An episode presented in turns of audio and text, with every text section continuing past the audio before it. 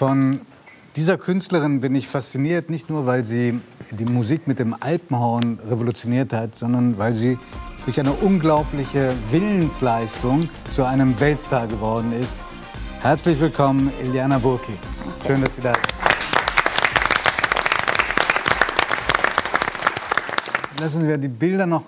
Man sieht Ihr Instrument. Wir, wir sehen es nachher auch. Man kann es sogar, zusammenschieben. Ganz traditionell ist es ein großes Stück Holz, äh, viele Meter lang.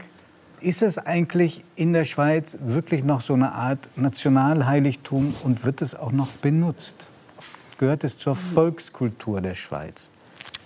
Ja, das Alphorn ist unser Nationalinstrument, würde ich schon so sagen. Ähm, es wird wirklich benutzt noch in den Bergen als Kommunikationsmittel. Vielleicht nicht mehr so wie ganz früher, wo man noch kein Telefon hatte. Früher hat man dann wirklich so verschiedene Rufe gespielt. Der Bauer hat gespielt am Abend oben in der Alp, dass es ihm gut geht. Also, die Kühe sind sicher, alle sind im Stall. Es gab Notrufe, sogenannte, wo man mit dem Alphorn spielen kann. Es war wirklich ein Kommunikationsmittel. Wie weit kann man denn das hören? Man hört es ziemlich weit. Ich bin immer wieder erstaunt. Ich kann also wirklich auf dem Berg spielen und die Leute hören es im Tal. Ich kann also ich konnte in meiner alten Jugendstilwohnung spielen. Die Leute haben es überall gehört, auch im Nachbarshaus. Aber sie haben es geliebt, wenn man da geübt hat. Und also es ist wirklich so ein Instrument, das sehr weit erklingt. Hm. Sie haben gerade gesagt, dass die Kühe äh, das mögen. Sie haben selber einen Versuch unternommen und haben inmitten von Kühen äh, gespielt. Und äh, wir schauen uns mal an, was da passiert ist.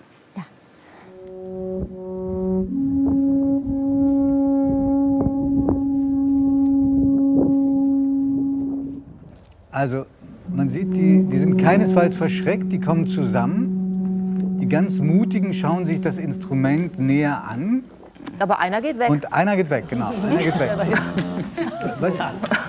Mich würde einer hört lieber ACDC. ah, ja, ich war so nervös, war so ein Experiment. Ich, also das, Warum waren Sie dann nervös? Also die, ich wusste ja, ich kann darauf gehen, dass es funktioniert. Also man hat ja früher wirklich das Alphorn auch gespielt, wenn, wenn eine Kuh krank war, hat man einen Bauer geholt. Dann hat man den wirklich geholt, um, um, dass er das Alphorn spielen kann, um die Kühe zu beruhigen. Wenn sie krank waren, haben sie wieder angefangen zu fressen. Aber diese Kühe waren den ganzen Winter nicht draußen. Und dann sind ja die Tiere eh ein bisschen nervös, oder? Sind das erste Mal nach langer Zeit wieder nach draußen gekommen. Ich wollte unbedingt noch von meiner Abreise dieses Video filmen, weil ich wieder mal ein Konzert spielen wollte. Und ich dachte, die Kühe, das ist doch das beste Publikum. Ich war lange nicht mehr so auf der Bühne. Ich habe gewusst, das ist für mich jetzt eine Performance sozusagen. Ich bin in diese, in diese Weide gestanden und zuerst kam keine Kuh, mein Herz hat geklopft und dann sind die wirklich von wirklich? unten in einem Tempo auf mich losgesprungen. Und ich dachte, entweder gehe ich jetzt raus, aber die Zeit reicht mir nicht, weil das Alphorn ist lang und irgendwie ähm, bleibe ich jetzt einfach stehen. Und sie haben wirklich so gestoppt, ein paar Meter. Die kamen nahe, haben mich an Haare geknappert, hinten am Chile, vorne. Das war einfach ein Erlebnis. Und ich war so dankbar für diese Performance, weil ich wollte kein Zoom-Konzert machen in dieser Corona-Zeit, aber wieder mal es war ein und Konzert und die Kühe und das Feedback, ich war einfach berührt. Nun, sind Sie jemand, sind Sie jemand der äh, auch eine Schauspielausbildung gemacht hat, so nebenbei?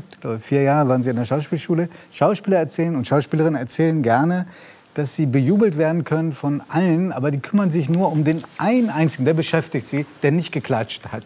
Hier gab es eine Kuh, die das ja. Weite gesucht hat. Haben Sie dafür eine Erklärung? Ja, also ich denke, vielleicht war mir auch ein bisschen seelenverwandt und habe gedacht, er geht jetzt einfach, er gibt mir jetzt ein bisschen Platz, ein bisschen Space, er geht einfach weg. ja, nein, aber ich bin schon jemand, der das immer wahrnimmt, auch wenn im Publikum jemand dann wegläuft, egal wie viele Leute da sind, ich nehme das schon wahr und ich muss mich dann auch immer wieder ein bisschen fassen und nicht so viel darüber nachdenken, bei sich bleiben. Wir sind hier leider keine Kühe heute Abend, aber wir sind ein Publikum. Und wenn Sie mögen, würden wir uns sehr freuen, wenn Sie uns ein bisschen zeigen, was Sie auf dem Alpenhorn und mit dem Alpenhorn alles können. Ja, mache ich sehr gerne. Bitte schön, darf ich Sie zur Bühne bitten?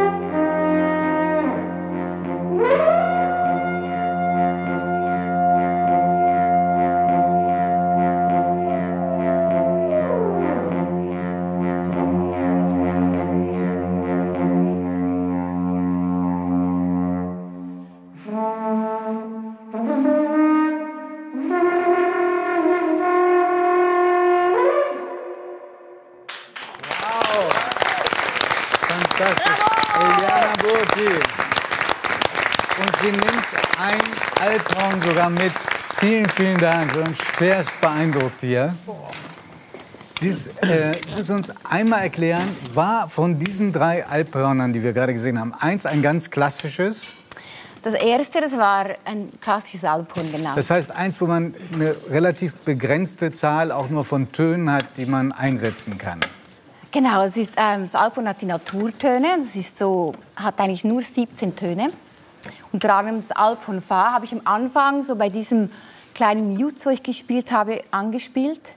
Und der klingt manchmal ein bisschen falsch, aber ich finde den eben so schön. Der war auch mir, wo ich fünf Jahre alt war, habe ich gewusst, das ist mein Instrument. Der ging mir eben ins Herz, dieses Alphornfa. Haben Sie überhaupt noch Luft, um zu reden? Trinken Sie doch Ja, ist, ist ja Wahnsinn. Nein, also Frau Cordes sagte gerade schon, mein Gott, da muss man ja total fit sein. Was Sie haben Bauchmuskeln, oder? Ja, eben. Das sind Boah. diese Übungen gut, die Frau Cordes gesagt ja. hat. Man muss schon, man muss fit sein. Man muss schon so diese Stütze und viel schwimmen und sich Husten, gut obwohl bewegen. Die Backen nicht dick sind. Ja, genau. Das sind diese Schlingentrainer, die Sie bei, ja? Trapez, ja, genau, das Trapeztraining, das Yoga, aber auch so. Aber das Resonanz ist vollkommen verrückt. Das ist ja wirklich die ganzen Körper äh, sind in Schwingung und äh, irre und diese Tiefe und Resonanz, eine Kraft. Also ja, das, ich habe es noch nie live erlebt. Nur ich kannte es von Jazz-Sachen, mhm. die du machst, aber das ist phänomenal, Wahnsinn. Helga, hast du schon mal ausprobiert? Irgendwie vor zig Jahren habe ich einmal äh, ausprobiert. Äh, und aber dann äh, aufgrund der Größe der Instrumente, die damals noch nicht, also ich glaube, so, dass man die so zusammenstecken konnte, das gab es so vor 30 Jahren noch nicht. Ne? Ja, aber das ist, nein, das, das nicht Sie, 30 Das müssen Sie einmal erklären, was wir da, das sieht aus wie Carbon, kann das sein? Genau, also das ist mein sogenanntes Reisealphorn. Wenn ich halt so unter, also unterdessen habe ich ja alle immer dabei, muss ich sagen. Aber wo ich halt noch so vor zehn Jahren, als ich so wirklich angefangen habe, viel rumzureisen, war das gut, weil man kann so in die Handtasche mitnehmen oder auf dem Berg auf eine Wanderung. Da hat man ein Alphorn dabei und ich kann es mal ausfahren. Und eben das kommt eben oben drauf, das ist meine eigene Erfindung, das sogenannte Burkihorn. Das ist jetzt nicht auch noch zum Einsatz gekommen, aber mit dem kann ich dann eben alle Töne spielen. Wie bei einem ja, normalen Blasinstrument? Es ist ein Trompeten, ähm, Posaunenaufsatz, so ein bisschen was zusammen. Und das ist eigentlich die Länge. Wahnsinn. Das passt in einem normalen äh, Handkoffer. Genau. Ja. Fantastisch. Sie haben gerade schon äh, gesagt, Sie haben es äh, zum ersten Mal gehört mit fünf Jahren. Wissen Sie noch, bei welcher Gelegenheit das war? Genau, mein Vater war früher Radrennprofi und ist dann ins Ziel gefahren. Und ich war da mit meinen drei Schwestern und wir hatten so einen großen Weltkugelbau. Ich wollte den mit meinem Vater übergehen. Aber Sind da Sie das diese... da gerade? Wir sehen da gerade jemand? Ja, das bin ich, Die... genau. Mhm. Und ich war dann einfach so berührt von diesem Klang. Da waren diese Alphorn-Spiele, die haben ihn da empfangen. Und dieser Klang von diesem Alphorn ging mir einfach ins Herz, obwohl ich bin ja wie gesagt, nicht so ländlich aufgewachsen im italienischen Teil der Schweiz. Und wir hatten auch Berge und so, aber eher nicht so ähm, traditionell. Mein Vater hat sehr viel Jazz gehört, was jetzt natürlich sehr hilfreich war, weil er ein großer Miles Davis-Fan hat mich dann auch geprägt. Natürlich, meine Mutter ist Musikerin, aber trotzdem, sie hat Pianistin, ja, glaube ich, ne? Genau und Organistin, ja. Aber wir haben es schon mehrmals jetzt gesagt, es ist ein Traditionsinstrument in der Schweiz. Aber darf man eigentlich die Musik, die wir gerade gehört haben, überhaupt so machen in so einem, bei so einem Traditionsinstrument? Das darf man. Ich habe es immer gemacht. Aber wo ich angefangen habe, war das natürlich sehr ähm, unüblich. Das ist richtig geschützt. Man muss in bestimmte Melodien, Töne nur. Ja. Mhm. Wenn man jetzt an ein, ein, ein, traditionelles Fest geht, muss man wirklich die Tracht anziehen. Man hat bestimmte Melodien, die da darf man spielen, die man aber auch nicht spielen darf. Das Alphornfahr darf man gar nicht anspielen. Schnellerläufe auch nicht. Und da bin ich ja gescheitert. Ich bin dann wirklich mit acht Jahren an das erste Mal an ein, so ein, ein, ein Jodelfest-Wettbewerb gegangen. Und ich habe dann diese Tracht angehabt und ich fühlte mich einfach unwohl. Man musste auch in Tracht hin? Ja. Ist auch vorgeschrieben? Ja, die Frauen in einer Tracht und die Männer auch in einer Männertracht sozusagen. Mhm. Ich habe dann meiner Mutter gesagt, das ist nicht authentisch, das bin ich dich. Ich möchte lieber einfach so wie Miles Davis spielen. Das war mein Vorbild. Wieso Mit wie kann man nicht... Jahren wollten Sie Miles Davis spielen? Ich war schon, ich war sehr jung. Ich war circa neun Jahre alt, wo ich einfach, ich, ich fand ihn einfach großartig. Jünger als Charlie und da wollten Sie schon Miles Davis äh, spielen. Ja. Und wann haben Sie damit angefangen? Ich habe dann später damit angefangen, weil mein Lehrer dazu mal mit dem ersten Blues geschrieben hat, so wirklich für meine Mutter am Klavier und ich am Alphorn. Und das war natürlich sehr schön. Wir haben auch viel zusammen Musik gemacht, bis sie mich dann fliegen gelassen hat, wo ich und? ein bisschen zu rebellisch geworden bin. Also Sie kamen dahin, da waren ältere Herrschaften, die haben gesagt, so geht es nicht. Haben die sich auch mal beim Wettbewerb vom Wettbewerb ausgeschlossen? Ja, total. Wo ich, genau, ich, ich bin ziemlich jung dann ausgeschlossen, disqualifiziert worden, weil ich eben einen Blues gespielt habe. Und ich habe dann meiner Mutter gesagt, sie muss mich unbedingt begleiten. Und wir wussten eigentlich, dass es schief geht, aber ich wollte einfach zeigen, dass man auch anders kann. Mhm. Und dann ja, habe das so, die, so eine innere Stimme, wo mir gesagt hat, ich mache einfach, also es wäre nicht authentisch, wenn ich jetzt da hingehe, eine Tracht anziehe und diese diese Kuh reinspiele. Ich mag sie, aber es, ist, es wäre nichts für mich. Wie war das denn an der Schule? Ich meine, es gibt Instrumente, die gelten als cool, also Schlagzeug mhm. ganz bestimmt. Meine Tochter spielt auch Schlagzeug. Aber wie ist das, wenn man sagt, man spielt Alphorn? Das war sehr uncool. Also in der Pubertät war ich, wurde ich wirklich ausgelacht. Ich war auch ein bisschen plötzlich ein Außenseiter. Mhm. Und es war aber auch ein gutes Erlebnis, mal zu spüren, wie es ist, wenn man nicht so gemocht wird, was man macht. Aber zum Glück hatte ich gute äh, Freunde, auch ein paar wenige, die haben mich unterstützt. Und ich habe dann eben gedacht, ich zeige es denen und habe dann eine Schülerband gegründet und habe da auf Schweizerdeutsch gerappt und mit dem Alphorn gespielt. und dann hatten wir so ein paar äh, viele Proben und dann die ersten Konzerte und dann plötzlich hat es geswitcht und ich wurde dann wieder cool so Auch in der Schule wieder sehr beliebt und begehrt dann? Ja, es hat sich dann gedreht, langsam, langsam. Aber es brauchte schon. Ich hatte auch sehr viele Gegner in der Schweiz und ich wurde ja auch viel ja, angeschrieben, es sei nicht gut, was ich mache. Ich verhunze die, die, die Tradition, das sei nicht artgerecht so. Aber was bei Ihnen erstaunlich ist, äh, Helga hat vorhin gesagt, er hat ganz klassisch begonnen, aber wollte dann irgendwann Jimi Hendrix äh, mhm. werden. Sie hatten nie den Wunsch, irgendjemand zu werden, der ein anderes Instrument spielt. Ich hatte schon meine Fans. Andreas Vollenweider, ein, großer, ein großes Idol von mir, unser Harfenspieler aus der Schweiz. Ich hatte ihn immer sehr bewundert, weil seine Musik hat mich immer fasziniert. Mhm. Und ich hatte nicht Idole Altponidole sozusagen, weil ich kannte niemanden, der das so macht. Ich verbinde es mit meiner, meiner ähm, fünfköpfigen Band. Ich habe einen Schlagzeuger, Gitarristen, Bassisten und ich singe selber auch ein Klavier. Habe es auch später noch studiert. Also ich hatte sozusagen nicht ein Idol, aber ich hatte natürlich viele Inspirationen von Künstlern, wo ich gesagt habe, es wäre so. Sie haben ein bisschen schon erzählt, Ihr Vater war Profi, Rennfahrer, Radfahrer, Ihre, heute ist er Arzt, glaube ich. Ja. Ihre Mutter Pianistin. Ihre, bei Ihnen zu Hause muss es bei Familienfesten wirklich bunt zugehen, weil Sie haben noch drei Schwestern. Ja. Die eine ist, wenn ich das alles richtig verstanden habe, die stellt äh, Ziegenkäse her. Ja, die andere genau. ist Profi-Bergsteigerin und die dritte ist Breakdancerin. Genau. Fantastische Ausbeute, oder? Ja, wir sind alle ziemlich anders. Und Aber, anders oder ja. auch alle vier so extrovertiert? Ja, alle vier sehr extrovertiert. Ja. Alle wussten, was sie machen wollten und sind in den Weg gegangen. Das war schön. Das war schön. Wir, sind, wir sehen auch ganz alle anders aus und wir sind sehr, jeder hat so seine Meinung, sehr Persönlichkeit, obwohl wir so sehr nahe, wir sind ja alle nur ein Jahr auseinander. Ein Jahr nur? Ja, genau. Und kommt die ganze Familie manchmal auch zu Ihren Konzerten? Ja, immer Support. Wirklich? Ja, schön. Ja, doch, doch, das ist unglaublich schön. Aber wir helfen, ich helfe auch meine Schwester heuen. Ich bin dann während Corona-Zeit, die meiste Zeit habe ich in ihrem Geißenstall verbracht und habe da ihr geholfen ähm, Ach, die Babygeißen auf die Welt zu bringen und, und zu melken und zu heulen. Das war so eine schöne Erfahrung.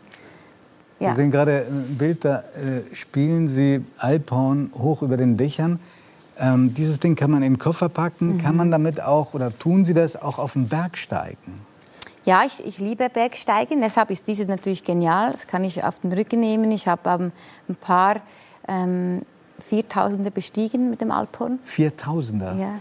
In der Schweiz gibt es so hohe Berge, genau.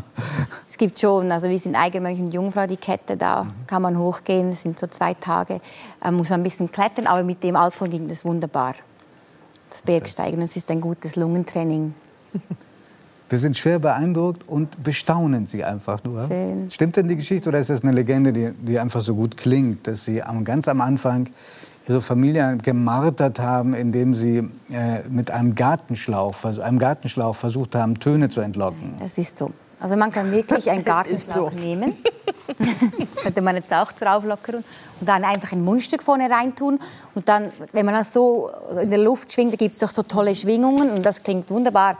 Nein, ich habe dann ein bisschen meine Schwestern genervt. Oder? Wenn wir in die Ferien gefahren sind, habe ich immer diesen Gartenschlauch dabei gehabt und habe sie dann voll getrönt. Aber es ist ein gutes Training, auch im Auto. Ich habe viel einen Gartenschlauch oder das Mundstück, wenn man lang fahren muss dabei und da kann man da reinpusten. Und man muss ja diese Muskulatur oder eben die Bauchmuskulatur, ist auch ein gutes Training, das Alpenspielen. Also. Wer mehr hören möchte, es gibt auch eine neue Single von Ihnen, die heißt erstaunlicherweise Crazy. Wir freuen uns sehr, dass Sie hier sind. Vielen, vielen Dank, Danke Eliana. Burki. Dankeschön. Dank.